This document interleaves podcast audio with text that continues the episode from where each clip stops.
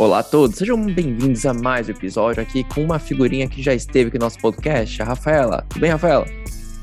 Oi, João, tudo bem? E você? Prazer estar aqui novamente.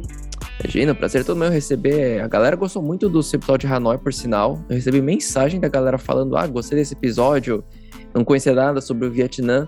Falei, bom, o pessoal gostou, nada mais justo trazer a Rafaela de novo. Dessa vez a gente vai falar de um lugar que fica na Austrália. Mas não é a primeira vez que a Austrália aparece nesse podcast. A gente já tem um episódio de Brisbane lá no comecinho com o meu grande amigo Hamilton.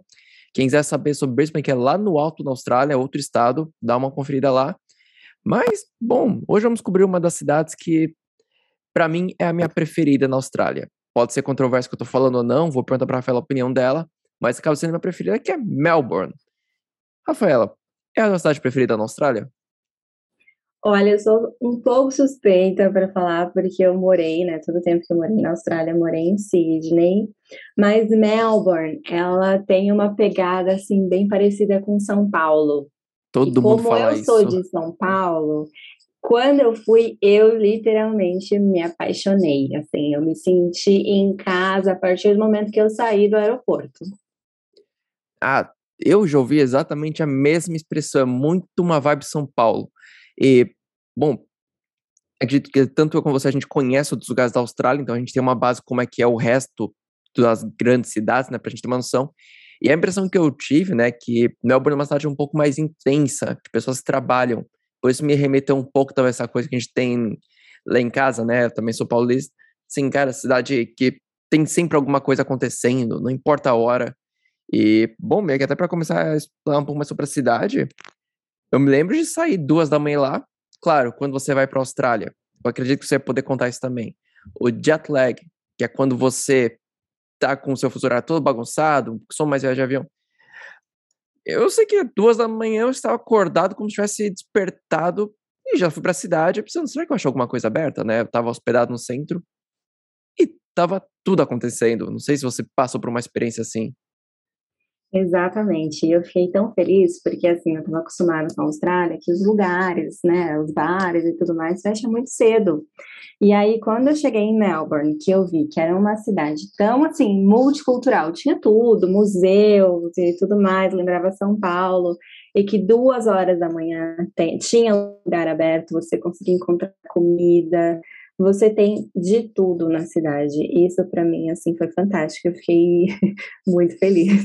Não, isso é muito verdade, porque eu vai ter um episódio de Sydney, muito provavelmente no futuro. Eu lembro que em Sydney foi uma saga, um amigo meu brasileiro que mora lá, o Rafa, e meu, a gente achar alguma coisa aberta, que a gente pudesse tomar uma cervejinha, alguma coisa, foi muito difícil. A gente pegou e foi explorando a cidade inteira até achar alguma coisa aberta. Então, essa é uma grande diferença que eu já senti em Melbourne. Opa, aqui as regras já são um pouco mais diferentes de Perth, de Brisbane e Sydney. Então, uhum. já foi uma grande diferença. E, Rafaela, me diz uma coisa, sendo bem honesto comigo. Antes de você ir para a Austrália, tu conseguiria, você conseguia localizar Melbourne no mapa? Ou, assim como uma grande maioria que eu sei que é verdade, você achava que Melbourne ficava do outro lado do país, onde é Perth? Porque eu sei que tem gente que acha que Melbourne fica do outro lado. Cara, quando eu resolvi, na verdade, quando eu resolvi, né, fazer o intercâmbio, não era nem Austrália. E aí, quando eu fui para agência de intercâmbio e ela me falou sobre a Austrália e tal, de cara eu já me apaixonei por Sydney. E aí, eu sou dessas nerdzinhas que vai, pega o mapa e olha. Então, eu fiquei sabendo, né? Eu pesquisei sobre as principais cidades e olhei, assim, aonde ficava, porque antes eu não tinha ideia de onde ficava cada, cada cidade, cada estado e tudo mais. Então foi, foi tudo meio que ao mesmo tempo. É, isso que eu acho muito interessante, porque, assim, porque Melbourne e Sydney tinham uma briga para ser a capital da Austrália. As duas cidades se autodeterminavam. Somos importantes, somos a cidade mais importante aqui da Austrália, então nós devemos ser a capital. Para acabar com sua briga, o governo da Austrália decidiu nenhum nem outro. A capital vai ser Canberra. Então, acho que é um fato curioso que Melbourne é uma cidade que muito, até na minha opinião, mais que Sydney podia ser a capital da Austrália. Pela realmente dessa questão do fluxo, né, essa coisa intensa. Então, eu não conheço Canberra, claro, né, mas eu sei que é uma cidade muito mais governamental em si do que uma cidade. Questão do tamanho e tal, né, população. Mas uhum. essa intensidade de Melbourne foi a coisa que mais me chamou a atenção. É que assim, o, o que eu reparei, assim, depois da, da Segunda Guerra Mundial, que foi quando o país abriu as portas para os imigrantes, eles se concentraram basicamente em Sydney e em Melbourne. Por isso que Melbourne, assim, é tão multicultural. Porque tem Demais, né? de tudo lá, tem de tudo lá. Então, acho que, que, que é basicamente por isso, porque Canberra tá lá quietinha no cantinho dela, é a capital, mas o que, assim, o que vale passeio, o que tem mais coisas para fazer são essas duas cidades. Vale, vale. Austrália em si, no geral, vale muito. É, se explorar uhum. mais pro Outback lá, né, no interior todo, mas é, Melbourne para mim tem uma coisa especial. E, bom, falando um pouquinho mais de jet lag, uma da... Acredito que você também tenha passado jet lag, mas como você foi morar lá, foi um pouco mais suave. Mas me lembro bem que esse dia, a primeira vez que eu fui para Melbourne, tava vindo de Singapura, não tava nem vindo daqui de Dubai onde eu moro. Então foi um pouco mais suave, né? Foi só 8 horas de voo, não foram 14 horas. E me lembro bem de chegar, não conseguir dormir, vou lá dar uma volta pela cidade, vou dar uma volta pelo Riverside lá, aquela coisa agitação, vida noturna, balada, bar, tudo. Volto de manhã e também não consigo dormir, porque meu corpo já começou, ué, tá amanhecendo, o que, que você tá indo dormir? E eu vejo uns balões no horizonte. Eu não sabia que é, era tão perto de onde eu tava. Balões assim, aquela coisa bem filme. E nisso eu decido ir do. Já que eu tava lá, ir para um dos pontos mais icônicos, na minha opinião, que são as cabanas lá da praia de. Rafaela, você é professor de inglês, você me corrige se eu estiver errado, que até hoje eu não sei pronunciar. Brighton. Brighton, isso. Para mim, foi a sensação mais legal de me sentir em Melbourne, porque eu vi aquela cabaninha no restaurante lá do Outback, toda vez eu falava, meu, onde é que será que essa cabana com bandeira da Austrália? Será que um dia eu vou conhecer? Isso uma pessoa aqui no Outback em São Paulo, imagina. Então, para mim, uhum. nesse jet lag, nessa emoção, com um litro de Red Bull, falei, vou lá pra cabana de Brighton. E para mim foi tinha o ponto mais alto, né? Você vê aquelas cabanas totalmente criou foi como se tivesse uma memória afetiva antes de ter ido para lá e ter concretizado. E me diz aí para ti, como é que foi a tua experiência? Tu chegou aí nessas cabanas também? Eu fui, assim, eu saí, né, eu estava no aeroporto, para mim era o ponto principal, eu preciso ir para Brighton e tirar uma foto em frente àquelas cabaninhas, porque é surreal. E aí a gente fez, eu fiquei poucos dias, a gente fez o passeio lá pela cidade e tal, e mais ou menos no fim da tarde a gente foi para Brighton. Então a gente pegou o pôr do sol lá. Que foi assim, maravilha. assim surreal, foi muito legal. Fiquei toda empolgada porque são várias cabaninhas, né? E aí eu tirei foto em várias e tal, a gente curtiu o pôr do sol.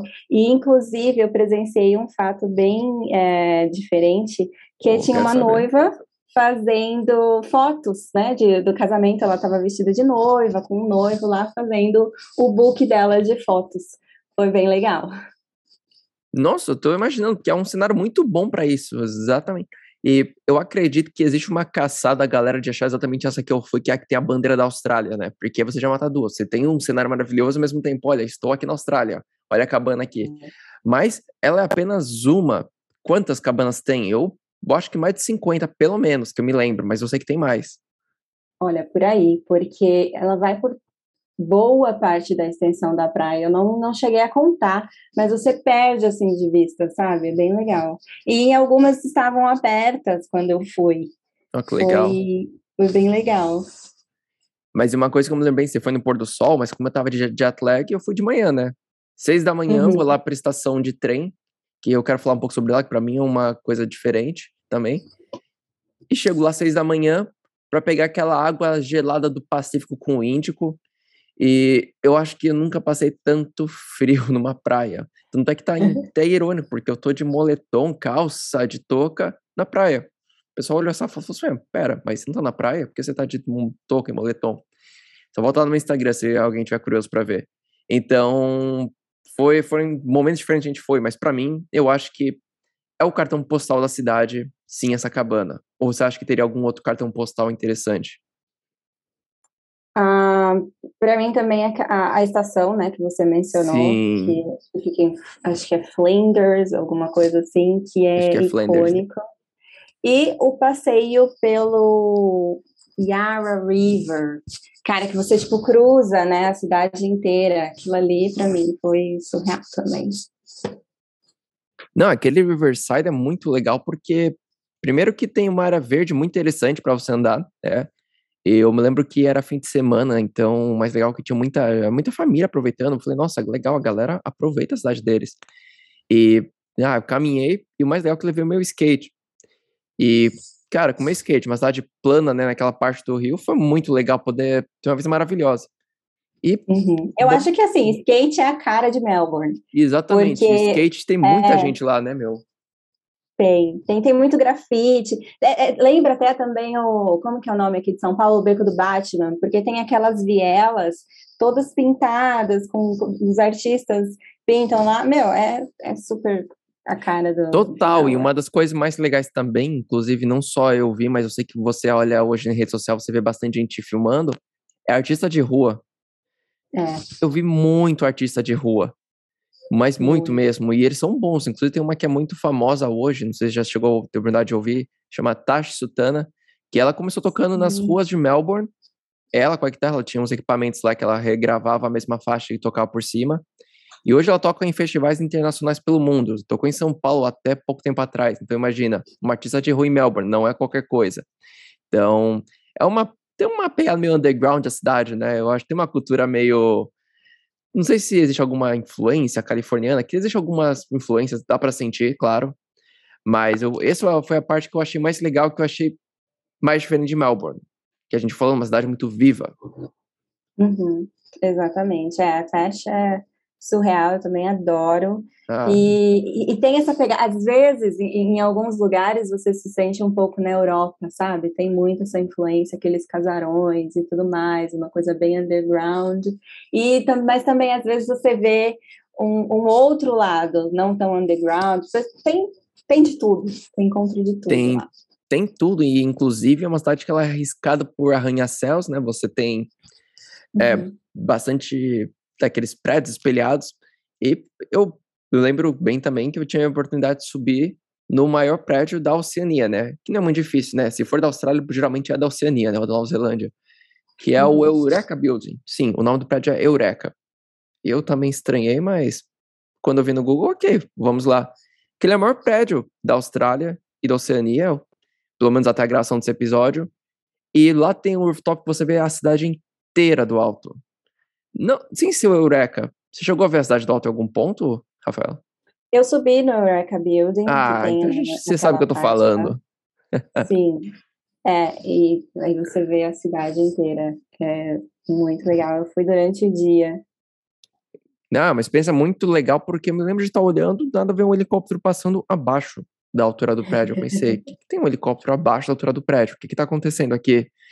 Então, e é legal a localização dele lá, que ele é bem no, lá no alto, ela é bem no Riverside, né? Então você tem uma visão e você consegue ver até um pouquinho da praia no fundo com uma boa, se já uma força de vontade, uma boa visão. E eu acho que ele é um dos pontos mais altos mesmo, na minha opinião, de Melbourne, exatamente por isso, né? Porque você consegue ter uma vista de tão grande essa cidade é. Lá perto, Rafaela, tem um lugar muito legal que eu, já que eu tava lá, bem perto do Eureka, que é o Sea Life. É Sea Life, se não me engano, é Sea Life. Que é o aquário de Melbourne. E não é um aquário qualquer. É um aquário que tem crocodilos, pinguins, sim, muito peixe nativo lá da região da Oceania, água viva. E para mim foi uma das experiências mais legais e o que eu gostei de ver famílias, famílias inteiras né, de australianos indo lá também, né? Não é uma coisa só para turista. Para mim, foi um dos pontos mais altos da cidade que eu falei, nossa, não, não esperava. E fez um, uma grande diferença para mim no todo passeio em Melbourne. Exatamente. E o, o, formato, né, que é porque você passa, parece que você se sente passando por dentro do aquário, né? Porque Sim. ele é arredondado, tem todas as espécies de, de animais, é bem incrível mesmo. É, o crocodilo fica impressionado, né? Porque a gente ouve bastante questão australiana, ah, crocodilo, canguru e tal. E, mas é uma coisa engraçada porque eu já não associo, não consigo associar Melbourne aos animais selvagens, né, da Austrália, né? Não, não lembro de ter, se tinha algum lugar de cangurus lá perto.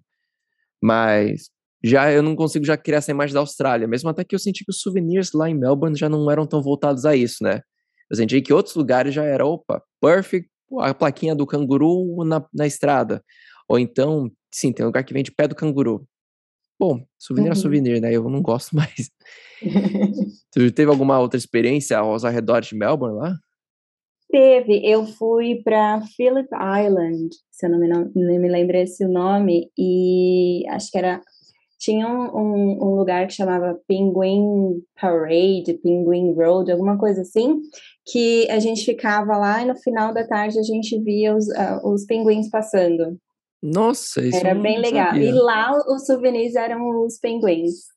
E foi bem legal. Foi a primeira vez, inclusive, que eu vi um pinguim. Eu fiquei louca. É bem legal. Mas é também muito frio. É bem pro sul. É, o sul lá da Austrália bate um vento, vento do Pacífico, vindo lá da Antártica é gelado. é, uma, é um clima meio. Às vezes que eu fui para lá em Melbourne, peguei esse clima bem gelado. Rafaela, vamos falar um pouco dos australianos. Eu sei que você já esteve em Sydney, eu sei que você foi para Melbourne. Você já foi para alguma outra cidade na Austrália também? Eu fui para Ai, como que era o nome? Fui para Queensland, que é até onde tem o Surface Paradise. Queensland é no norte, não é? Darwin? É, é no norte. Não, não, não chega a ser Darwin, mas é, é perto. Gente, como que eu esqueci o nome? Peraí que eu vou lembrar. É Brisbane? É do lado de Brisbane. E eu pergunto isso, Rafaela, quando você procura aí, porque é o seguinte. Eu pergunto até pra você como professora de inglês. Você teve alguma dificuldade para entender os sotaques australianos? No começo, sim. Quando eu vim para o Brasil, quando eu vim para o Brasil, não. Quando eu estudava inglês no Brasil, o meu, a minha base era toda americana. Sim. E aí, quando eu resolvi ir para a Austrália, sabia que tinha influência britânica, dei uma estudadinha e tal no britânico. Mas não me atentei de que seria tão diferente do australiano. Tem influências, né? Mas o australiano tem um jeito peculiar, assim, de falar. Eles abreviam muita palavra, né? Eles abreviam, eles falam rápido, eles, eles têm né, as próprias gírias, eles criam as próprias palavras, como, por exemplo, afternoon, né? Eles falam arvo, barbecue, barbie. E aí você meio que, né, leva um tempo, assim, para se adaptar. Sim. Eu pergunto isso porque eu senti que o sotaque de Melbourne foi um pouquinho mais fácil para mim de entender comparado com o sotaque lá mais do norte, lá. Sydney, Sydney, como tem muito estrangeiro morando lá, eu acho que já foi um pouquinho mais fácil também, né? Porque eu tive muito contato com os estrangeiros imigrantes que moram lá também. Mas Brisbane, nossa, eu conto isso no episódio de Brisbane. Foi muito difícil para mim. Até hoje. Se eu for para Brisbane, eu passo dificuldade.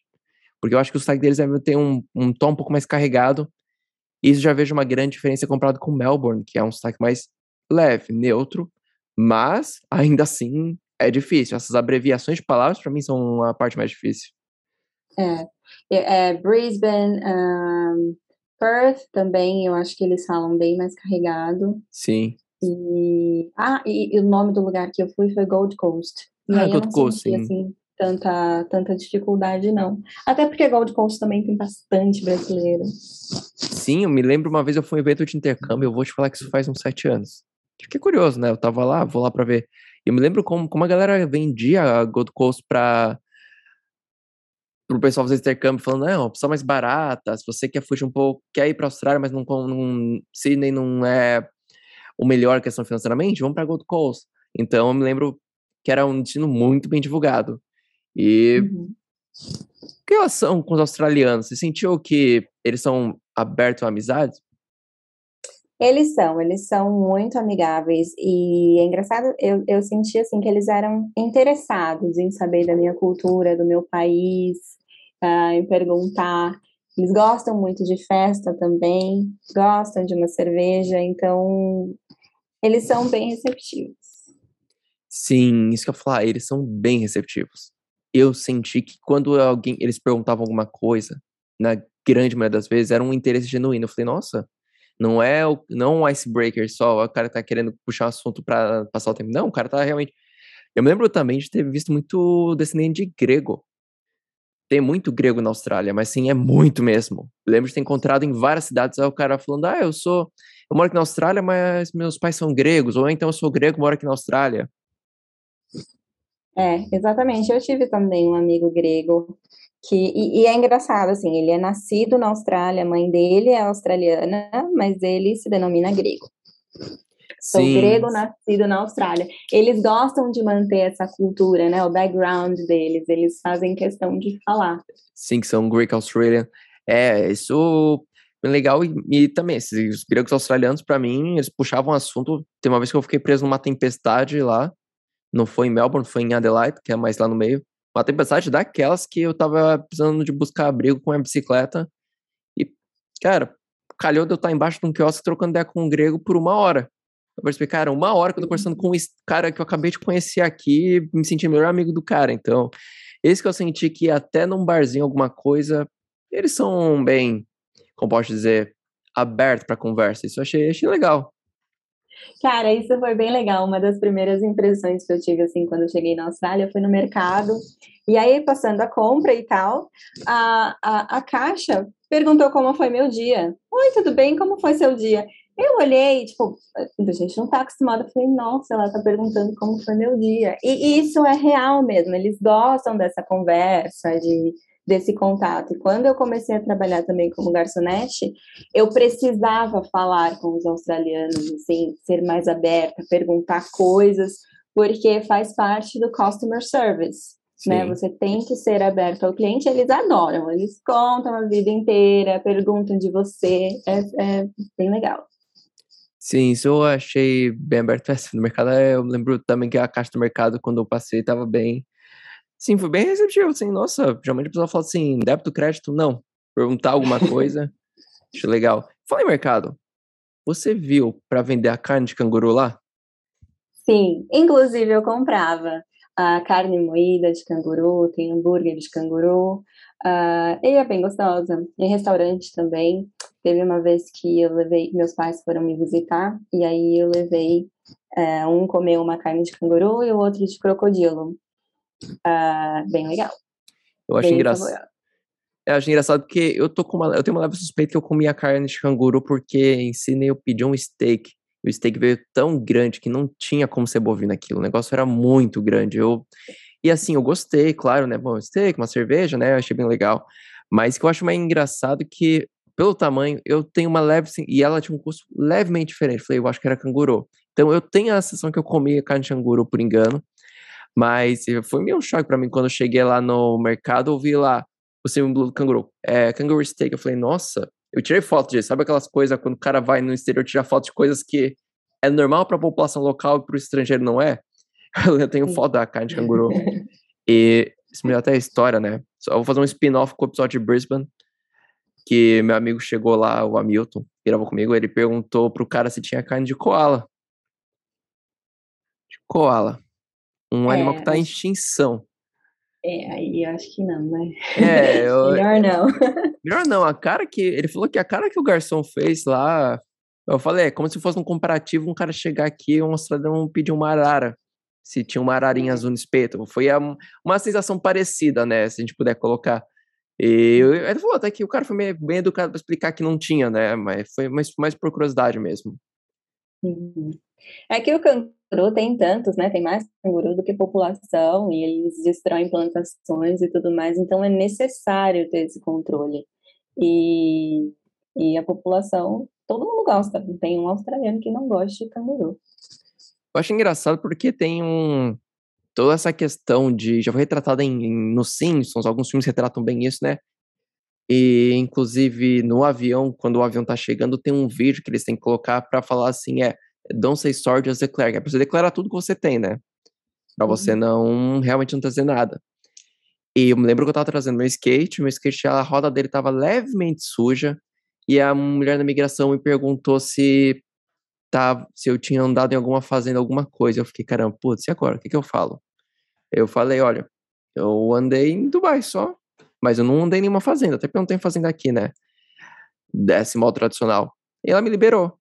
Mas eu fiquei com receio, porque realmente eles são bem preocupados em proteger a, a fauna e flora local. Porque qualquer animal que vier diferente para a Austrália pode trazer uma contaminação. Eles são uma ilha. Então, qualquer coisa diferente que entrar lá pode contaminar. Por isso que eles têm todo esse receio e tal. Só que na época da colonização rolou uma bagunça, né? Sabia que eu acho que você deve saber dessa informação que eles têm camelos na Austrália. Muitos camelos. Tem mais camelo na Austrália Sim. que na Arábia Saudita. Isso não faz sentido. Faz sentido, claro, pelo clima ser desértico e tal, mas se para pensar friamente, cara, camelo na Austrália, como assim? Eles são bem rígidos hoje em dia, né? Muito rígidos. Tanto é que se você quiser levar um animal de estimação para a Austrália, é maior dor de cabeça, leva muito tempo, é super caro, tem que fazer quarentena em outros lugares, né, em outros países. Mas é, pensando nesse aspecto, é, é engraçado pensar que tem camelo lá em todos os lugares. Sim, eu, é, eu tava vendo um vídeo esse dia de um canal, claro, de confiança, né, que eu passo a informação certinho, eles contando essa informação, eu fiquei, cara, como assim? E é, essa questão também tem um episódio do que retrata muito bem, que é, acho que o Bart leva um sapo para a Austrália no bolso e a imigração fala que não, ele, joga, ele solta o sapo no aeroporto e quando eles estão voltando, os sapos se reproduzindo começam a destruir tudo. É talvez exagerado, mas é exatamente para demonstrar a preocupação deles, assim, cara, qualquer coisa invasora aqui pode acabar. Tanto vai que tem uma, uma cerca gigantesca que é para é um problema sério, não sei se você chegou a ver sobre isso, Rafaela. Que eles têm, além do canguru, eles têm o dingo, que é um cachorro selvagem. E o dingo, ele, ele caça o canguru. É a cadeia dele, né? Alimentar e tal. Eles vão construir uma cerca praticamente lá do, do Outback, lá do desertão, para separar o resto da Austrália dessa parte mais povoada. Só que ao mesmo tempo, essa parte que eles separaram começou a crescer muito canguru, porque tava faltando dingo. Só que os dingos estão comendo as ovelhas, então eles têm um problema até hoje que não está resolvido, que eles falam que é o Great Wall, né, que é o muro, é o maior muro do mundo é na Austrália, mas ele é um muro para separar os animais, não é um muro para separar pessoas. E até hoje eles resolveram isso, acho interessante como eles ainda têm problema de lidar, mesmo depois de tantos anos, com essa questão, né, de de espécies invasoras lá na Austrália. É, e o, o número, né, do, dos cangurus aumentam de uma forma, assim, muito rápida. Então, é um problema. É um problema. E, bom, falando canguru, Rafaela, a gente pode falar para o nosso ouvinte, tem sempre o terceiro que eu esqueço. Se você lembrar, você me, você me diz. Que o canguru é um tipo desses marsupiais. Marsupial é o nome que se dá esse animal, né? Que tem a bolsa, tanto o canguru como o koala tem essa bolsa para regar o filhote deles. Mas o canguru, na verdade, é o grandão. Muita gente vê, na real, o pequenininho, que é o wallaby. Uhum, exatamente. Além do wallaby, qual que é o outro? Você te lembra, tu te lembra qual que é o outro, a variante do canguru, que eu sempre esqueço o nome? Não, agora eu não lembro, porque eu lembro do, do canguru e do wallaby. Tem um terceiro meio termo que ele é um pouquinho, ele não é tão grande nem, nem tão pequeno. Ele já tem um tamanho mais perto do humano. Não, o canguru é gigante. O canguru, se saísse na porrada comigo, ia apanhar. Você já viu o tamanho do braço do canguru? Cara, ele é enorme, tem muita força e eu também não, não chegava perto. Nos parques, né, ou quando a gente via, assim, é, é principalmente na, nas, em algumas praias mais afastadas no entardecer, os grandes a gente fugia e as que tinham o um filhote na bolsa a gente também tinha que tomar cuidado porque eles são muito fortes eles se apoiam, né, com, na, na cauda traseira, e eles podem dar um chute, assim, no seu peito, que pode matar um ser humano. Pode. Então é bem perigoso. Daqui tem um vídeo bem famoso que o cara tá. O canguru tá atacando o cachorro do cara, o cara sai na porrada com o canguru. O canguru do tamanho dele. Esse vídeo já é bem famoso no YouTube, por sinal. Coragem. Coragem. E se você também tiver comida, é perigoso eles atacarem. Isso que eu ia falar, você não sofreu nenhum ataque de canguru, né? Não, é bem perigoso. Eu sorte, porque isso é bem comum. bem afiada. Mas eu, eu lembro uma vez que eu estava num parque, e era um parque específico para ver canguru, eles ficavam soltos na natureza e tal, e a gente ia lá para visitar. Só que sempre tem alguém que leva comida e tudo mais, mesmo não sendo indicado. E essa menina tava com uma mochila, devia ter salgadinho, devia ter um monte de coisa na mochila. Ele agarrou assim na mochila dela, deu um arranhão nela, puxou. Nossa. E era um, um, perigo, né? Porque se ela leva um arranhão, corre vários riscos e é muito importante evitar. Assim. Novela, entrando em outro tópico, tão bom quanto falar sobre o canguru, é o café. Eu descobri isso depois de ter saído de Melbourne. Melbourne é conhecida como capital internacional do café. O que você teria a dizer sobre isso? Cara, se eu te falar que eu não gostava de café na época, você acredita? Tanto é que quando eu falava para as pessoas que eu não gostava de café, eles estavam falando: como assim? Você é brasileira? Uh, mas eu não era big fan. Então, assim, não foi uma coisa que me atraiu muito. Depois, né, de alguns anos, eu aprendi a gostar de café na Austrália, mas eu não sabia disso do café, porque não era algo que me interessava. Sim, mas é um fato bem interessante de pensar, porque é. eu não me liguei disso. Eu tomo um café lá, um café gostoso, pelo que me lembro, mas eu não me liguei que Melbourne é campeão internacional do café. Eu falei, cara, como assim? Você gosta mais de Sydney ou Melbourne? Tirando. Você tem uma memória afetiva mais com Sydney, eu acredito, né? Eu tenho essa memória afetiva com Sydney, porque eu gosto bastante de praia. E Sydney era muito. Tipo, tem praia em todo, todos os lugares. Era um pouquinho essa mistura de São Paulo com praia. Lembra, tipo, Rio de Janeiro, sabe? Cidade Sim. grande que tem praia. Mas Melbourne eu gostei muito porque lembra minha cidade natal, lembra São Paulo. Então, é, é bem difícil escolher. Hoje, se alguém me falar, volta para a Austrália, escolhe Sydney ou Melbourne, talvez eu ficaria um pouquinho em cada lugar. Você pensaria, né? porque, né? Com certeza. É, porque o que uma tem, outra não tem. E é uma, uma das qualidades, assim, uma das características que eu mais gosto de São Paulo é essa coisa cultural, né? Tem, tem sempre uma apresentação, tem sempre teatro, é, exibições tudo mais, que é bem cara de, de, de Melbourne. E, por outro lado, a praia, que é a cara de Sydney. Eu acho interessante essa comparação com São Paulo, né? Porque realmente a questão do lifestyle parece muito. Eu senti que a galera estava sempre com uma certa pressa. Sentia que tinha sempre uma galera. Mas ainda assim, eu senti que um. Acho que uma coisa muito pra gente falar. Eles são extremamente educados. Extremamente. Eu tive essa experiência, não sei se foi para ti, mas essa experiência de, são extremamente educados. E a cidade é muito limpa. Você reparou isso também? É extremamente limpa. Eles têm muito essa, essa consciência, né? Do, de limpeza, do quanto isso é importante. E se, se você jogar um papelzinho no chão, pode ter certeza que alguém vai, vai te olhar uh, de uma forma não muito agradável. Talvez não chegue a falar com você e tal, mas você, você se sente mal, sabe? Então eles preservam muito bem a cidade. Sim, eu senti realmente que existe um, uma questão de cuidado, patrimônio e tal. E falar do patrimônio, acho que a gente pode falar de algumas coisas importantes que também estão na paisagem lá de Melbourne, que seriam, primeiro, a estação de trem.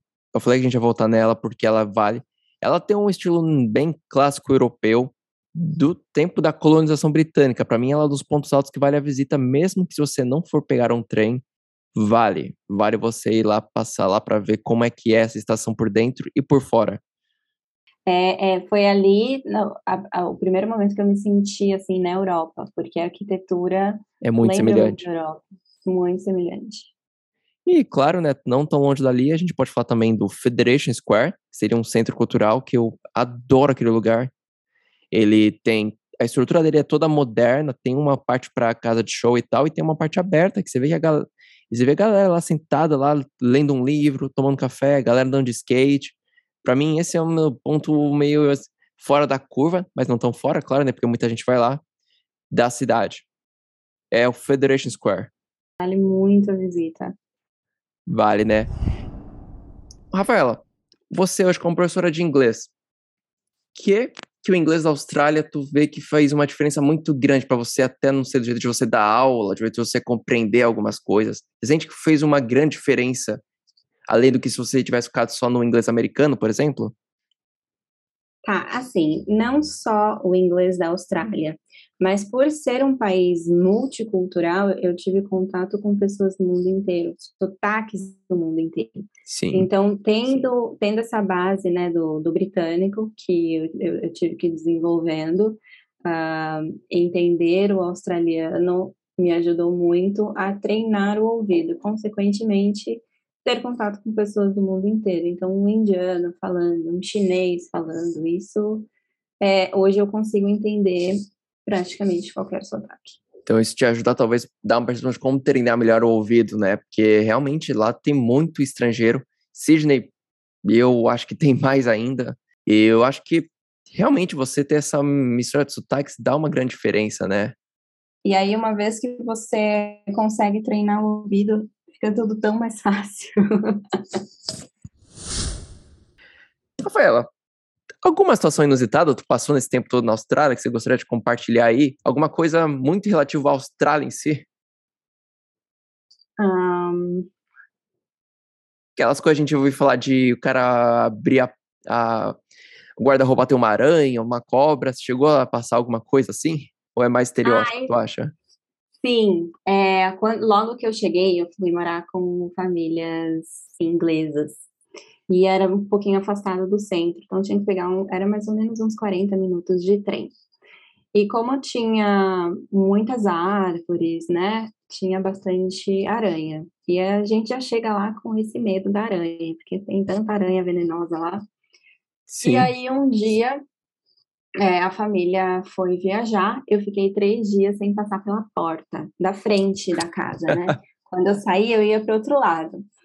Uh, aí um belo dia inventei de passar pela porta, mas eu abri assim a porta, na hora que eu passei, veio tanta teia de aranha no meu Nossa, rosto. Tem uma agulha eu, com aranha. Não, e gruda, né? E aí eu puxava assim no cabelo, eu falei, meu Deus, vai que é aquela aranha que mata, que não sei o que. Eu fui direto pro chuveiro, eu tava sozinha em casa, desesperada. Tô pronta para sair, tomei banho, procurando aranha no cabelo, foi assim. Nossa, eu tenho, tenho, tenho um pavor com aranha também, meu. Eu, eu, eu antes de ter ido pra na Austrália, eu fiquei muito pensando, será que vai ter aranha onde tá? Você pensar, tô dentro de, da cidade, tudo bem. Mas lembro quando fui visitar meu amigo que morava mais afastado lá em Sydney, morava acho que perto da Central Coast, alguma coisa assim. Aí eu comecei a ficar com receio, comecei a ver, já, já ver mato, essas coisas, né? E a casa que ele morava é uma casa muito propícia a ter aranha, do jeito que eu morava. Falei, ah, não, falei, oh, Rafael, me diz não tem aranha aqui, cara. Eu fiquei meio receoso também. Mas. Cara, não adianta. Onde é... você for, onde você estiver, vai ter uma aranha. Acostume-se com essa ideia. Tanto é que na, quando eu cheguei na escola de inglês, a nossa primeira aula foi como pedir socorro, né? Ligar para o socorro. E eles mostraram para gente uma tabelinha das aranhas mais perigosas para a gente saber identificar. Eles ensinam o segredo isso. é, se ela é muito é, sim, ensinaram isso, a gente saber identificar. O segredo é, se ela é muito grande e assustadora, a probabilidade dela te matar é menor. Se elas forem pequenininhas, aí é preocupante. É, faz todo sentido isso aí que você tá falando. Biologicamente falando, faz muito sentido mesmo. Nossa, eu tô pensando nas aranhas aqui. Você tem um, um, um briefing, um curso de como identificar aranha. Nossa. É, sou, sou muito estereótipo da Austrália, mas nem sempre o estereótipo é falso, né? Às vezes ele é verdadeiro. Exatamente. Caramba. Algum animal meio diferente tu viu lá na Austrália que você nunca imaginou que você fosse ver? Ah, não diferente, mas que eu não imaginava que era tão perigoso, que são aqueles jellyfish, né? Que são Sim. as. Qual que é? Ai, como que é? Água viva. Água, é. água viva. Tem água viva que mata, né? Tem é, jellyfish neon, assim, umas cores uh, neon. Isso para mim foi bem diferente. Verdade, você me falou um negócio que é bem. Porque a, a jellyfish na água viva, ela depende do lugar que ela tá no mundo, ela sofre mutações que ela não é tão venenosa, dependendo do que acontece, né? Mas eu acredito que não é o caso da Austrália, não. Os animais costumam ser. Assim, é uma ilha muito afastado do resto. Então, a tendência é que os animais tenham algumas mutações diferentes, né? Eu acho engraçado que toda vez que eu falo da Austrália, a gente sempre entra no tópico dos animais, cara. Acho incrível isso. Não tem como fugir muito disso. Toda parte. Pô, toda a parte. E uma coisa também que à noite eu não andava, sabe, de chinelo aberto, porque eu tinha medo de pisar em algo que pudesse, sei lá, ser um animal ou uma barata, principalmente, tudo bem que a gente está falando de Melbourne, mas em Sydney e Melbourne também tem, ah, muita barata na rua, né, aranhas escondidas em lugares, então eu evitava andar de chinelo aberto à noite, quando eu não conseguia ver muito bem. E sempre conferir o sapato, tênis, bota antes de usar, porque as aranhas se escondem lá. Sim, já vi um vídeo explicando como se livrar disso. Cara, que doideira. É, eu acho que os animais mais diferentes que eu vi lá foram relativos aos ao centro de conservações que eu fui, né? Ou então esse o Sea Life, aí, o Sea World que eu fui em, no centro de Melbourne, no centro mesmo, ver o crocodilo, mas você fala, pera, mas ele tá aqui no vidro, Mas o bichinho é grande, hein? Meu crocodilo me impressionou. Eu tenho uma foto disso aí até no meu Instagram pra galera quiser ver. Rafaela, vamos já para finalizar, fazer uma pergunta que eu faço bem clássica em todo episódio meu. Um ponto que você tem que falar pra pessoa em Melbourne se ela quiser ver uma experiência. Ou se a pessoa só puder ir em algum lugar. Onde você recomenda ela ir? Olha, o que eu recomendo é você andar um pouquinho no centro de Melbourne para você pegar né, essa, essa, esse espírito que tem em Melbourne de é, é, né, o lifestyle deles e depois vai fazer um, um passeio no Great na Great Ocean Road que é uma um, um, road que ele é enorme e é bem curvilíneo e é considerado uma das rodovias mais bonitas do mundo e de lá você vai visitar os Doze Apóstolos. E é assim, é, foi um dos lugares mais bonitos que eu já fui da Austrália. É Legal. frio, venta muito, é... mas é lindo. Pegar um gancho nessa sua resposta aí. Você chegou a dirigir lá na Austrália? Ah, eu dirigi em Sydney, mas em, assim, viagens, essas coisas eu não, eu procurava não dirigir, não. É, o que que eu ia falar pra ti? Como é que foi a tua cabeça dirigindo do outro lado? Cara, é bem estranho, sabe? Porque, tipo, a tua mão fica batendo assim na porta. Sim. Você acha que tem na hora de mudar a marcha. Nossa, verdade, não tinha e... pensado nisso. É, nossa, ia trocar a marcha, eu bati assim na, na, na, porta. E parece que você perde um pouco um, aquela ideia de distância. Parece, sei lá, você meio que se perde um pouquinho, leva um tempo para você acostumar. Mas é, a, meus amigos falavam que, tipo, em três dias já estava acostumado. Eu dirigi bem pouco, então todas as vezes que eu peguei no carro, eu, eu estranhava. É, eu lembro, eu tentei dirigir em Sydney o carro do meu amigo por um quarteirão até estacionar lá no hotel e foi uma experiência muito interessante, porque realmente você falou, você perde noção da distância, né? E você vai passar a mão, trocar marcha com a mão direita, você fala, opa, pera. Ou às vezes até meio que no intuitivo, eu com a mão direita trocava a marcha do lado esquerdo, cruzava meu braço, que não faz sentido nenhum, né? Mas como o corpo já estava no movimento meio mecanizado, era coisa mais fácil, pisar na embreagem errado, é. Foi, é meio... É uma situação, talvez o carro automático não fosse, fosse mais fácil. Exatamente. E como passageiro também eu estranhei. Eu lembro que quando eu cheguei, eu peguei um táxi e aí eu ficava meio tensa, assim, né? Porque vira ao contrário, tudo ao contrário. E aí, das vezes que eu vinha pro Brasil, eu ficava, tipo, meio perdida. Que lado que eu tenho que virar? Estou na contramão ou não estou? Sim, a impressão que o carro vai te atingir é uma sensação meio estranha, mas é o que muita gente já me falou. Depois, com um certo tempo, você se acostuma. E, bom, já pra gente falar você falou tua visão aí do que você acha que vale a pena. Para mim, eu acho que você, você tem que ir lá nas cabanas de, lá na praia, porque é, você vai sentir realmente naquele lugar que você viu na foto. Eu sempre fiquei com aquela foto da cabana da Austrália na cabeça, assim, por mais de uma década. Então, quando você realmente vê o lugar que você viu numa foto por tanto tempo, você fala, nossa, sim, você dá um choque, caramba, eu estou aqui. Se é... E ainda mais quando você pensa em Austrália, que é do outro lado do mundo, dá uma sensação mais maluca ainda, né? Você fala, caramba, olha o quão longe eu tô. E assim, eu acho que pode dar uma sensação muito legal ir na cabana lá. Essa é a minha recomendação para lá. Exatamente, exatamente. É bem. É diferente, né, do que a gente está acostumado a ver. É isso aí. Rafaela, eu acho que a conversa foi muito legal me fez lembrar muita coisa. Enquanto a gente conversa, geralmente eu, eu me relembro algumas coisas, né? Fico com a imagem na cabeça de lá do Alto do Eureka, ou então vendo crocodilo então na praia. É muito legal quando a gente conversa assim, porque a gente acaba relembrando, né? Coisa que estava até esquecida lá na memória. Lá você falou, nossa, verdade, não lembro dessa passagem aí. Então, foi muito legal conversar com ela. Eu queria, de novo, agradecer demais sua presença. Imagina, eu que agradeço. Eu também me senti assim nostálgica e obrigada por me convidar novamente.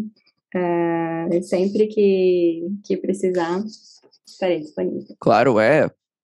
E você foi escolhido pelo público, né? Porque o seu episódio de Hanoi foi muito bem, a galera gostou. Então você percebeu, o pessoal tá gostando da Rafaela conversando. Opa, vamos chamar ela de novo aí que tá indo bem.